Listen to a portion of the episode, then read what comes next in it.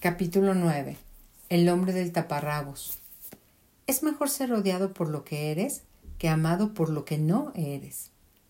André Gide, autor francés, ganador del premio Nobel, valiente autoexplorador. Cada mes de mayo me voy de mochilera al salvaje desierto en el sureste de Utah con dos viejos amigos míos. Es uno de los lugares más maravillosamente extraños que he conocido Enormes y dentadas crestas de piedra que increíblemente son de color rosa salen de la tierra como si fueran enormes trozos de carne cruda. Torres areniscas blancas, amarillas y moradas se entrelazan y crecen como si fueran caramelos. Grutas profundas en la tierra forman cañones parecidos a catedrales con paredes lisas por las tormentas de arena y las inundaciones comunes de la zona.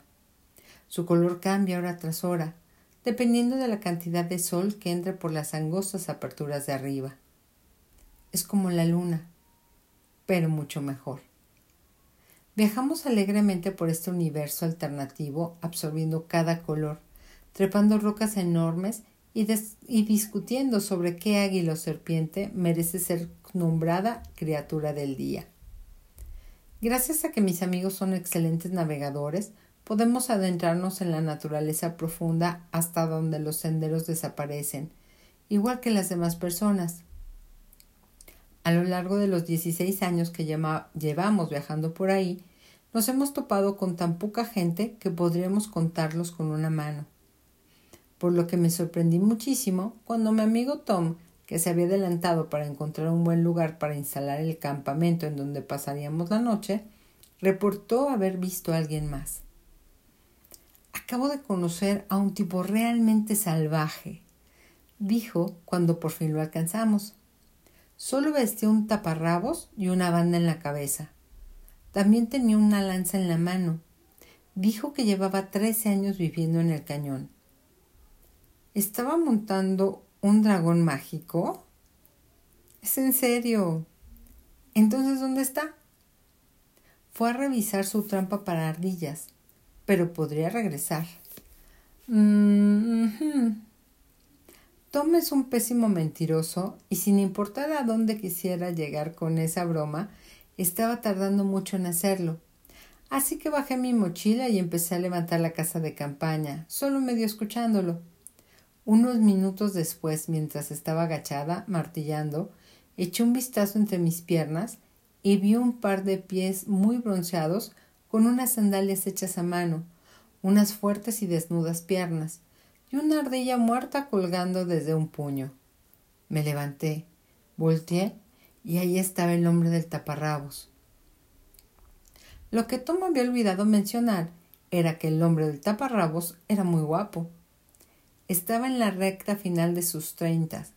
Tenía un marcado, delgado y salvajemente bronceado cuerpo con un cabello café desaliñado al igual que su barba.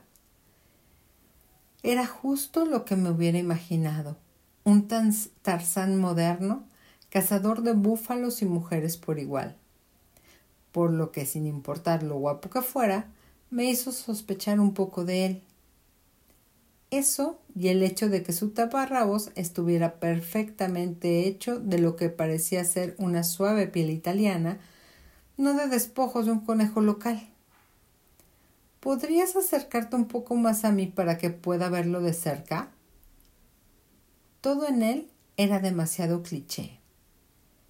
¿Acaso no pudo tener un par de shorts? ¿Y de verdad iba a comerse esa ardilla? Aún así nos acercamos a él como un puerquito bebé en una feria, sorprendidos por nuestra fortuna. Esta vez no hubo discusión. Habíamos encontrado nuestra criatura del día. Era muy amigable y respondió todas nuestras preguntas con calma y premeditación. Explicó que en ese y en los cañones vecinos había creado su hogar. Nos contó que la sociedad moderna le parecía innecesariamente complicada y equivocada, tanto que prefería vivir a solas con lo que la madre naturaleza le podía proveer. Guardaba sus granos en el invierno y dormía en una cueva. Lo que más me sorprendió además de que cortara su cabello con una piedra afilada y que muy probablemente no tuviera calzones, fue su actitud sin remordimientos. Ahí estábamos todos, moviéndonos de lado a lado, sintiéndonos ridículos por nuestras botas caras que calzábamos en nuestra aventura y ropa protectora contra los rayos UV, mientras él describía cómo había tardado semanas en tallar el arco y las flechas con las que cazó venados y cuya piel usaba como sábanas y cobijas. Bien por él, pensé al verlo alejarse, columpiando su ardilla muerta como si fuese una bolsa. No se preocupaba por lo que debía hacer, de lo que podría estarse perdiendo o de lo que una chica de los, de los Ángeles podría pensar de sus taparrabos. Era feliz siendo auténtico y viviendo el momento, en medio de la nada.